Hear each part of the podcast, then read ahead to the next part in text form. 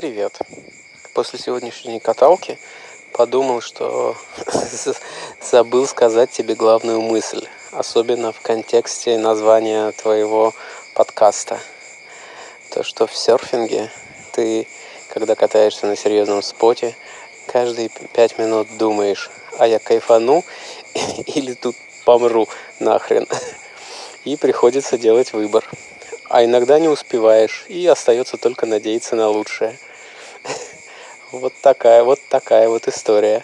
С тех пор, как в 1872 году вышла книга «Вокруг света за 80 дней», люди стали грезить о кругосветных путешествиях. В 21 веке осуществить мечту о покорении земного шара гораздо проще, чем во времена Жюль Верна. Развитие технологий подарило нам простоту перемещения и офисы, из которых каждый третий мечтает сбежать, и желательно на океан покорять волны на доске. Но решаются бросить все и отправиться за мечтой немногие, потому что страшно. И в данном случае не безосновательно. Отчуждение, финансовая нестабильность, мошенники, травмы, акулы, крокодилы и зеленый попугай. Алоха – это Ира Райт и подкаст «Страхи нахер». В этом выпуске мы будем говорить о кочевом образе жизни и серфинге. Гость подкаста Виктор Огерь, человек, который почти 10 лет назад оставил теплое местечко в корпорации и отправился в кругосветное путешествие с доской под мышкой. Рожденный да, год, сколько куда ты лезешь. Да не получится ничего. А часик тикает.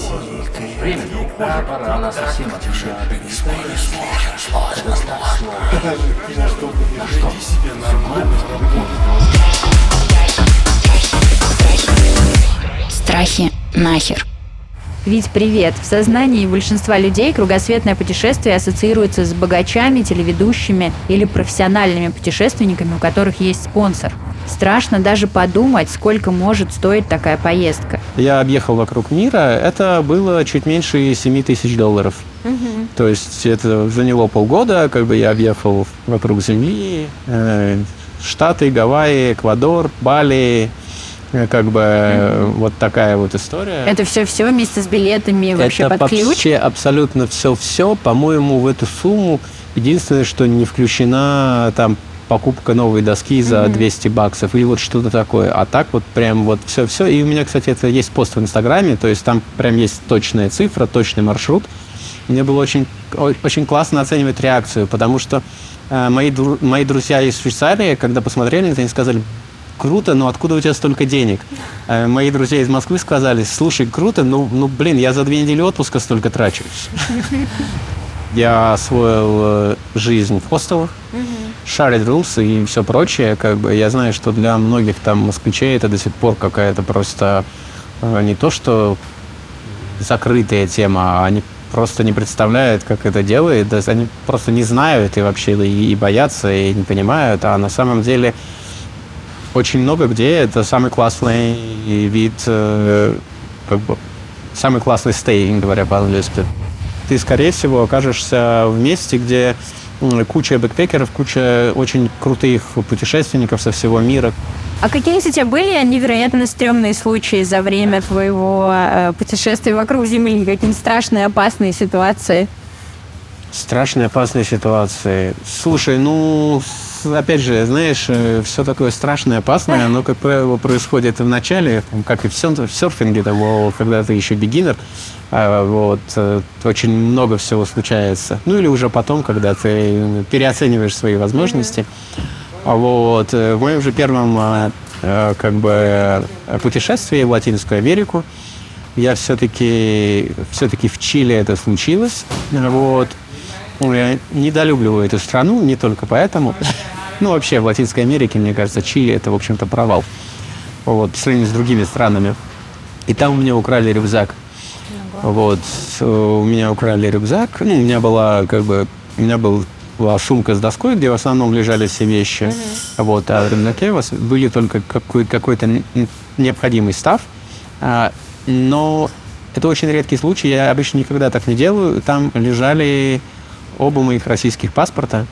Вот, потому что обычно у меня всегда один в кармане, один где-нибудь еще, но тут надо было просто пересесть из внутреннего автобуса в международный, как бы это было на границе уже с э, Боливией, вот. Нужно было просто там из серии пройти 50 метров и сесть в другой автобус, и я поленился, засунул паспорт в рюкзак, что их там надо было предъявлять и так далее. И тут этот рюкзак ушел. А его где вы тебя украли? В автобусе? А, нет, его украли у меня в, в билетном офисе. И там просто было окно без стекла, как оказалось. Mm-hmm. Вот. И я сначала стоял в рюкзаке, как бы потом я его положил на стул около окна, mm-hmm. а в окне нет стекла, как бы я обернулся, а его там уже нет. Офигеть. Вот. Ну, как бы, э, особенно вот, да, как бы есть в Латинской Америке опасные места. Граница, она бывает как раз таким опасным местом. А что ты делал в этой ситуации без паспорта, без денег? В этой ситуации я, конечно, сильно стрессанул вначале, потому что нет, там какие-то деньги были, ну, у меня ушел запасной iPhone, знаешь, mm-hmm. так что основной был. Но у меня ушли там все зарядки, там как бы косметичка, это было ужасно, да, то есть э, вроде бы пустяк, да, но когда у тебя нету зубной щетки, шампуня, ну, то есть у тебя там нету mm-hmm. вообще ничего как бы своего, своего, как бы, и тебе нужно теперь где-то там посреди этого чили найти шампунь, найти как бы, ну, все то, все то, к чему ты привык, оно как бы уже недоступно. Ну, такие Ладно, шампунь, но паспорт. А, вот. Да, но с паспортом, к сожалению, все закончилось э, хэппи-эндом. Я вот лежал в стрессе на кровати и прикидывал, что до, до Сантьяго, столицы Чили, э, примерно 3000 километров. Mm-hmm. Вот, ну, где, собственно, э, есть посольство, и куда мне, видимо, надо обращаться, там, mm-hmm. чтобы там как-то это разруливать. Вот. А, но, к счастью, то есть, когда это случилось, я позвал полицию, вот, и в полиции мы заполнили все бумаги. И, в принципе, но, как бы, видимо, они не особо на что-то рассчитывали. Вот, я почти случайно записал телефон э, своего хостела. Uh-huh. Вот, то есть они даже собирались, потом говорю, ну, все-таки, как бы, напишите мне телефон, uh-huh. как бы. Вот, хозяином хостела был классный австралийский дедушка. И вечерком ему позвонили и сказали, мы тут что-то нашли.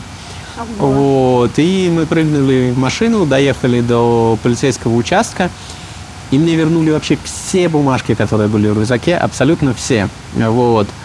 А он, он был убежден и задал ему пару вопросов. Ну, а типа, а как там рюкзак и остальное? Как бы ну, полицейские смутились, как бы немножко. Ну, То есть мы были, мы, бы, мы были на 100%. В общем, он был на 100% уверен, и я тоже, что они, видимо, нашли все. Вот. Ну, как бы, чтобы не иметь со мной проблем, они мне отдали паспорта и прочие документы, как бы, а все, что хотя бы какую-то ценность представляло, ушло. Ты отправился в кругосветное путешествие со своей доской и побывал в самых легендарных серф-спотах. Звучит романтично. И вообще у многих людей есть представление о серфинге как о легкой прогулке или купании в бассейне. Но это же опасный и травматичный вид спорта. Уверена, что серфинг оставил и тебе не одну отметину. Расскажи о какой-нибудь самой страшной травме я уже не был новичком, mm-hmm. как бы я уже сказал бы, что я был интермедиа, катался на своей доске, mm-hmm. вот, э, на шортборде, вот, катался на более-менее серьезных волнах. Вот, наверное, может быть, тогда отчасти переоценил свои возможности. Вот. Ну, а тоже ты не очень знаешь, потому что особенно, когда тебе на, лод, на лодке надо будет на спот, ты с берега даже не видишь, что там за волны. Но волны были классные, как бы, вот. Э, ну, как я тебе говорил, то есть просто шла очередная волна, нужно было сделать, сделать дагдайв, пронырнуть эту волну, mm-hmm. вот, когда она рушится прямо на тебя.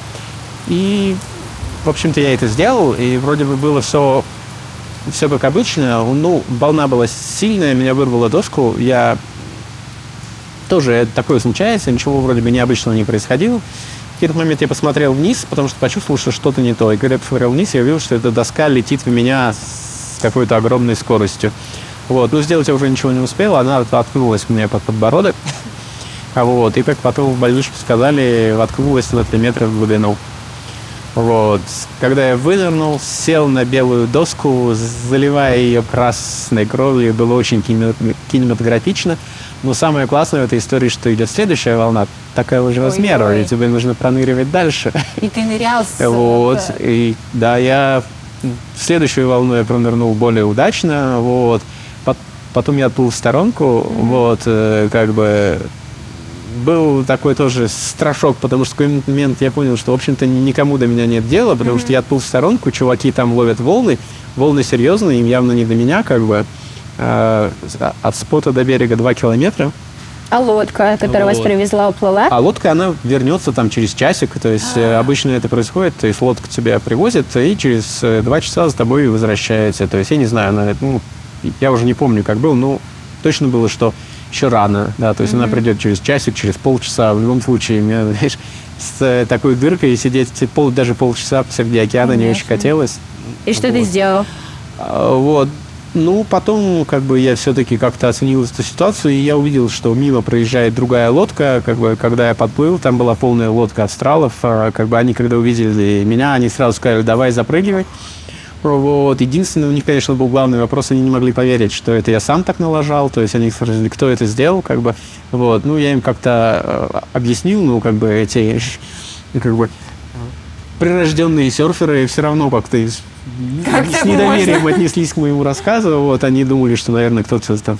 Но, тем не менее, как бы до пляжа меня довезли, правда, до другого пляжа, поскольку mm-hmm. все лодки разные. Вот. Ну, на Бали тоже неплохо, как бы меня там охранник из ближайшего отеля довез до какого-то медпункта. Угу. Меня заклеили пластырем, и я поехал в больничку. Мой самый большой страх в океане – это акулы, но я себя успокаиваю цифрами. От укусов акул ежегодно погибает менее 10 человек по всему миру. Для сравнения, тонет каждый год больше 230 тысяч человек. Да и змеи, например, убивают гораздо больше людей. Про них у меня тоже был выпуск, ссылку оставлю в описании. Знаете, кто гораздо опаснее акулы? Человек. Есть такая статистика. За один час в мире по вине человека гибнет до 8 тысяч акул. Шансы подвергнуться нападению акулы равны одному на 11,5 миллионов. Но я бы не хотела оказаться в числе тех, кому пришлось почувствовать зубы акулы на себе – по статистике международной организации Shark Attack Files, чаще всего жертвами хищниц становятся серферы – 48%. Вы наверняка слышали популярную теорию о том, что акулы нападают на серферов, якобы принимая их за тюленей. Так вот, новые исследования доказывают, что эта теория ошибочна. Ученые проанализировали более 30 случаев нападения акул на людей и выяснили, что эти зубастики кусают людей из любопытства. Для того, чтобы понять, что мы за существа такие. Сегодня много статистики, но исследователи опросили 400 серферов из 24 стран мира – Половина из них хотя бы раз видела акулу во время занятий серфингом, но только 17% заявили, что либо их, либо кого-то из их знакомых укусила акула. Витя, я напрасно боюсь акул или нет? Даже не знаю, стоит ли тебя пугать. Давай, Но давай. сейчас выложили фотки акулы тут недалеко на пляже, mm-hmm. около Улатов. Вот. То есть э, там прямо, да, а какая четко. это большая или мелкие какие-то? Слушай, ну, скорее всего, это не очень большая рифовая акула. Ну как, mm-hmm. больше, чем ты. Вот. Мож, можно будет поискать фотку в Инстаграме, mm-hmm. я тебе покажу. Вот, то есть акулы практически есть везде, во всем мировом океане. Так. Так, э, как бы они там появляются, исчезают. А вот, просто у них есть любимые места, нелюбимые, да, то есть там надо знать их особенности. Вот. Я ну, не могу сказать, что я прям видел. Разок, может быть, видел, как бы, но и тоже очень сложно предсказать свою эмоциональную реакцию, mm-hmm. потому что там, например, на Галапагосах э, мы заплыли, как бы нас привезли специально на место, и там в речке живут э, акулы. Mm-hmm. То есть там речка или канал, наверное, все-таки канал между островами, я уж точно не помню, там акулы Тинтеререс. Поскольку там есть течение, они там могут расслабиться и полежать, поспать. И их там ну, не скажу, что сотни, как говорят турагенты, но сотня точно есть, как бы. То есть там в районе сотни акул mm-hmm. просто в этом течении, и ты ходишь, как бы снимаешь их на телефон, вот они вот прямо перед тобой, ходишь по мостику над этим каналом. Ну, они вот такие, да, наверное, там? Нет? Нет, они тоже там 2-3 метра, как бы они, ну, выглядят довольно вполне опасно. Mm-hmm. Вот. Но, тем не менее, потом как бы следующий пункт этой туристической программы э, ты одеваешь э, маску, как бы, и идешь плавать э, с пингвинами, с черепахами в 100 метрах от этого канала. То есть, как бы, угу. и вообще, как бы, даже ничего не щелкнуло, как бы. То есть, ты вот знаешь, что, да, вот там, ну, я уж не помню, 100-200 метров от тебя там сотни акул, угу. но здесь ты классно резвишься с пингвинами, вот, Но вот тут на Бали такой случай был, как бы, и был он как раз с русской девочкой, поэтому он очень широко обсуждался э, в, в узких кругах, да, в серферских кругах. Э, то есть, э, вот, да, поэтому, ну вот у них, э, у акул есть там свои любимые места какие-то, mm-hmm. и какое-то стечение обстоятельств приводит к тому, что да, это возможно. То есть там вроде как мутная река, mm-hmm. и как бы она вот впадает в океан, как бы, а акулы там живут, как бы, они из этой мутной реки как раз вылавливают себе какую-то еду, mm-hmm. вот, ну и, видимо, не разобравшись, она решила попробовать Cool. на вкус. Еще и self-girl, вот, э, и, судя по всему, ей не понравилось. Вот, но все равно, конечно, последствия выглядели довольно страшно. Да, там потом собирали денег на больничку. Она за ногу ее укусила или что? За ногу, да. Вот. Ну, вот она ее там, ну, как говорят, вроде бы, куснула, попробовала на, за ногу на вкус, как бы, и уплыла. Как бы продолжение не последовало. Ну, все равно, как бы, поскольку акула, все эти там сотни, там, не знаю, десятки острых э, завернутых зубов, то есть, да, там выглядело, ну, как бы в итоге все вроде бы закончилось нормально, вылечили, она восстановилась.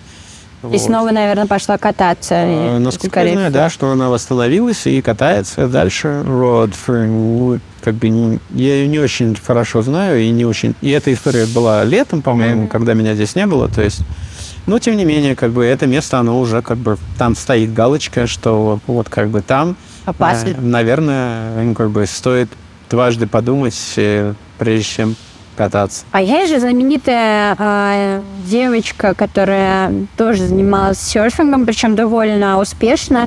На нее напала акула, и я, к сожалению, не помню, а она ей откусила то ли куда, да, и она продолжает кататься. Гавайский серфер, она ага. ну, как бы серьезная спортсменка, она продолжает даже участвовать в соревнованиях. Mm-hmm. Вот, да, ей акула откусила руку. Вот, и, но, да, она, тем не менее, не закончила спортивную карьеру.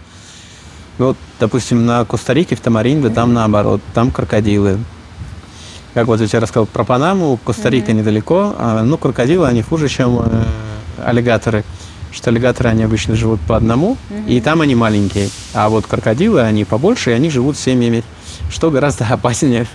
Вот. И, и там как бы есть серф-спот, и чтобы как бы... И нужно к нему пройти через реку.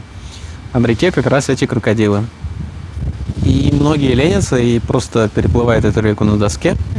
Вот. Ну и попадают, собственно говоря, периодически. То есть вот я когда там был рядом, мне говорили, что за, одно, за, за год как бы было два случая нападения крокодилов.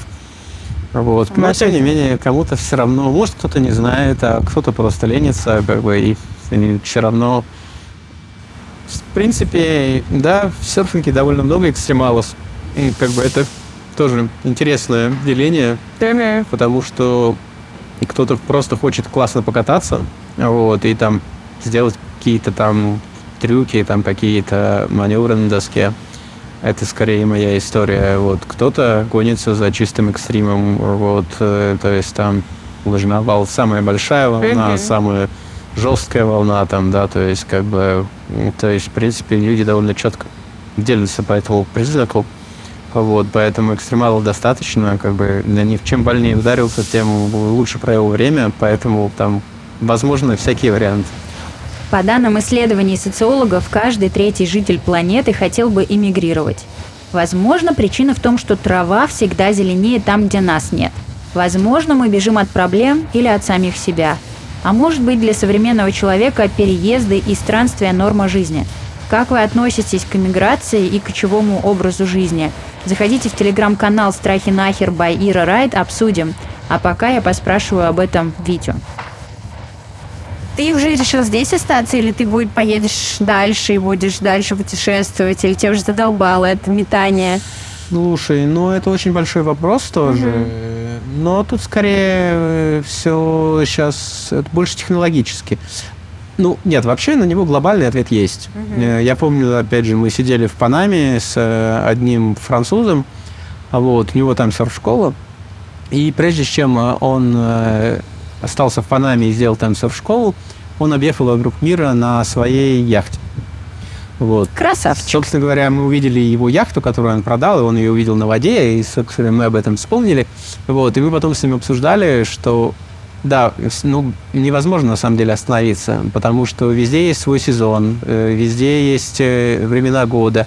И как бы после того, как ты объехал вокруг Земли, тебе хочется кусочек Бразилии, кусочек Бали, кусочек Мексики, mm-hmm. немного Индии, и все это хочется э, вот замиксовать. И плюс, опять повторюсь, как бы вот в январе круто на Шри-Ланке, в Чингу отстой. Вот, как бы там в Бразилии хорошо в одно время, в Мексике в другое. То есть, э, ну, можно только позавидовать настоящим просерферам, да, которые там живут в чемпионате по серфингу, которые едут за волной вокруг этого шарика, только они там едут в команде с, как бы, сотней досок со спонсорами, с, как бы, которые вообще не считают, сколько они досок поломали. Mm-hmm которых там, ну, all-inclusive, да, то есть, э, когда, вот, э, ну, это похоже на жизнь мечты, но, к сожалению, как бы, это уже мечты для кого-то, не для не для таких пенсов, как мы, и там, как большинство русских серферов, которые там про серфинг узнают уже э, как бы, в сознательном, скажем так, возрасте, а не на уроках физкультуры в школе, как это делают австралийцы, например. Угу. Там же это один из вариантов э, уроков физкультуры. Как интересно. Да, ты можешь выбрать его, как бы, ну, естественно, что не во всей Австралии, там тоже есть пустыни и так далее, но где-то как бы, вот ты можешь просто выбрать его. Вот я хочу заниматься гимнастикой, а я буду серфингом, как бы. И... Кружок, кружок да. на госуслугах, серфинг. Да, да, да, да. Там это возможно. А в Сочи можно кататься там как да, вообще? я там катался. Да, и как? Вот это прикольная опция, как бы там неплохо. Это что будет? Ну, то есть это, конечно, не океан. Там главная проблема, что ты, э, скорее всего, покатаешься не чаще, чем пару раз за месяц. Mm. потому что когда там в Сочи качнет, это должно прям что-то произойти. Вот, и это чаще всего происходит зимой, вот, когда, будет, когда происходит шторма. Mm-hmm. Ну, с, вообще опция такая, что ну, как бы это у нас все-таки есть, там Сочи, там тот же Калининград. А про скитание еще можно сказать, что очень много возникает технических э, моментов. Mm-hmm. Да? То есть главная проблема Бали, что э, даже скорее общая проблема Азии, но на Бали она очень четкая и хорошо изучена, ты mm-hmm. никогда не станешь своим. Да, то есть э, ты можешь купить рабочую визу на год, на два, как бы, но чтобы здесь остаться, как бы надо прямо ну, очень сильно этим заморачиваться. Там, вот там, хотя сейчас очень многие здесь это пытаются делать, это делать какой-то бизнес, то все, mm-hmm. пятое, десятое. Да, если ты хочешь как-то получить какой-то ВНЖ, паспорт там, и так далее, то это, наверное, Латинская Америка в первую очередь. Ну, как бы уж точно не Бали и не Азия. То есть, э, поэтому, как ты говоришь, остаться – ну, скорее нет. Это, собственно говоря, даже у меня есть друзья, которые отсюда там уезжают в Аргентину. Mm-hmm. Вот. Э, Аргентина, да, популярная. Арген... Ну, потому что Аргентина вообще очень классная, и особенно для европейцев.